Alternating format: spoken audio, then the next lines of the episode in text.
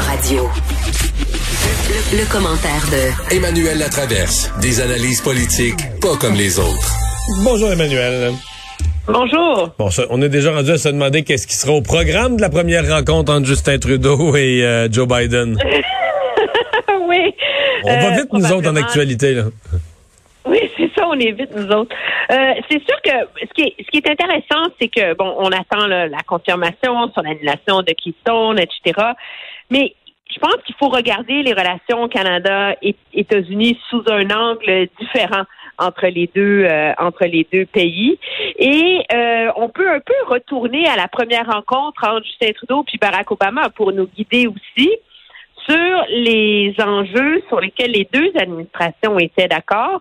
Et si on regarde l'élan environnemental que prendra la, la présidence Biden, euh, ce sera intéressant de voir si justement le Canada va essayer de pousser pour retourner à cette approche d'une approche climatique continentale, par exemple, sur la question des enjeux climatiques, parce que ça a toujours été un gros frein pour le Canada, l'argument qu'on avançait. On ne pouvait pas aller trop vite parce que ça désavantagerait notre secteur pétrolier, notre secteur gazier en termes de réglementation. Euh, il y avait eu un accord de signer à, à l'époque sur cet enjeu-là entre les deux administrations qui a été jeté aux poubelles par la suite, sans surprise, par l'administration Trump. Donc, il y, a, il y a plusieurs filons, moi, je pense, où le Canada va être capable de tirer profit de la nouvelle administration à Washington, au-delà des litiges évidents comme le bois d'œuvre, comme les produits laitiers, comme les pipelines. Tu sais. Hmm. Et euh, est-ce que, parce que dans, le fond, euh, ça donne un peu l'impression que le premier dossier à l'ordre du jour, Kickstone XL, c'est celui sur lequel on a zéro chance. Là, et les autres dossiers, tout est, tout est, peut être malléable, les, les Buy America, les ci, les ça.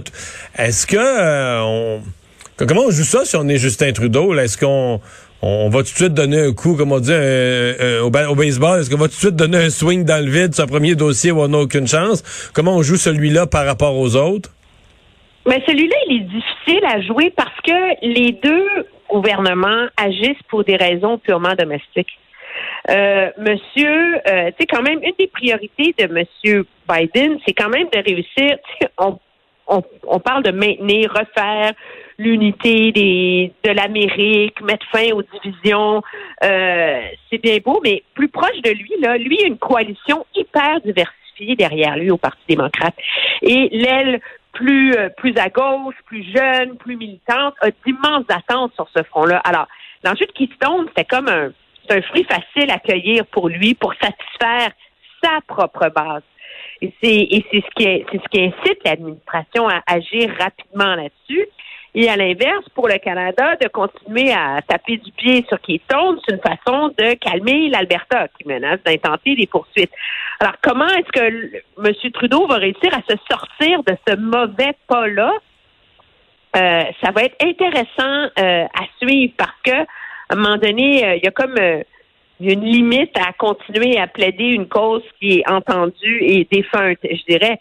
Ce qui est intéressant, c'est qu'aujourd'hui, euh, euh, le ministre euh, Garneau s'est fait demander, ben, l'Alberta menace de elle-même intenter des poursuites contre l'administration américaine parce que l'Alberta, entre autres, a des parts d'équité dans le, le pipeline question. Est-ce que le Canada va faire la même chose? Est-ce que le Canada va intenter des recours devant des tribunaux?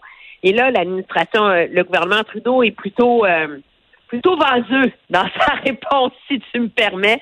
On est comme encore à, à, à la recherche d'une solution euh, gagnant-gagnant euh, là-dessus. Ce qui est malheureux, c'est que c'est une première décision qui fait perdre la, diplomatiquement, là, qui fait perdre la face à M. Trudeau. Alors que je pense que l'administration Biden aurait aimé ça, trouver une façon peut-être de partir ouais. sur, euh, sur un meilleur angle, sais.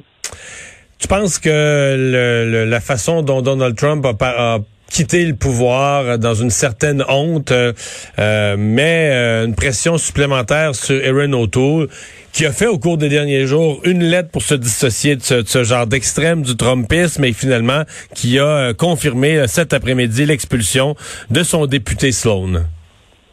Oui, c'est comme si, c'est sûr que on parle beaucoup du député euh, Sloan là, qui est euh, un peu la frise sur le Sunday là, d'avoir appris qu'il avait reçu 131 euh, dollars d'un d'un suprémaciste blanc notoire euh, au, au Canada, mais moi je pense que c'était surtout un prétexte pour s'en débarrasser parce que le Parti conservateur cherchait une façon de se débarrasser euh, de lui. Mais il faudrait pas se laisser berner entièrement, je pense, par cet argument-là, genre, bon, mais c'est bien, M. O'Toole a fait le ménage dans son parti. C'est quand même un parti qui a beaucoup flirté avec ce qu'on appelle en anglais le dog whistle politics. C'est que tu trouves des, des, des enjeux qui n'ont pas nécessairement un écho dans l'ensemble de la population, tu les grimpes en épingle pour garder ta base bien contente. Là.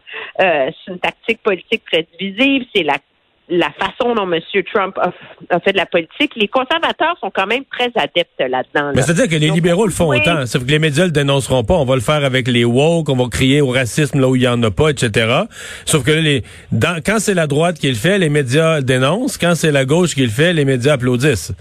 Euh, ben, c'est comme ça, c'est comme ça que les médias américains ont créé Donald Trump à la longue, là. Oui, et je pense que, euh, mais les deux ont des devoirs différents là-dedans. Je pense que il y a une. Euh, je vais revenir à M. Trudeau parce que c'est intéressant. Je me suis fait la même réflexion. Vraiment, toi on mhm. pense pareil des fois. Mais ça empêche pas M. O'Toole de faire très attention. C'est quand même lui qui s'est fait élire comme chef du parti en disant Take Canada Back. Euh, en étant en campagne contre les élites, tu sais, cette de, de masse sombre là, qui tire les ficelles de la société. Un parti où euh, on tolère, sous prétexte de liberté de conscience, euh, de pas être contre les thérapies de conversion. Sais, alors on essaie un peu de faire plaisir à tout le monde et de se garder la frange radicale parce qu'elle est utile, elle donne l'argent, elle est militante.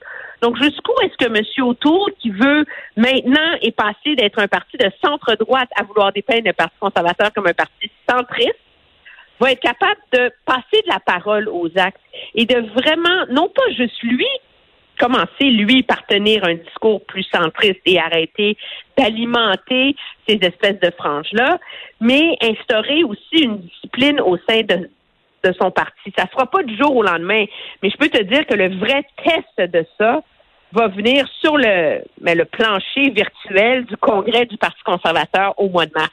Et c'est certain que ce, ce désir de M. Euh, O'Toole de recentrer son parti pour se défaire de cette étiquette de Trump light euh, va alimenter la façon dont on va regarder et analyser ce qui va être débattu et ce qui va être entendu et décidé lors du congrès conservateur. Ceci étant dit, à l'inverse, je suis d'accord avec toi que les partis libéraux en général ont une tendance à jouer ce jeu-là aussi, sauf que comme ils le jouent en faveur de la tolérance, ils s'en sortent toujours mieux.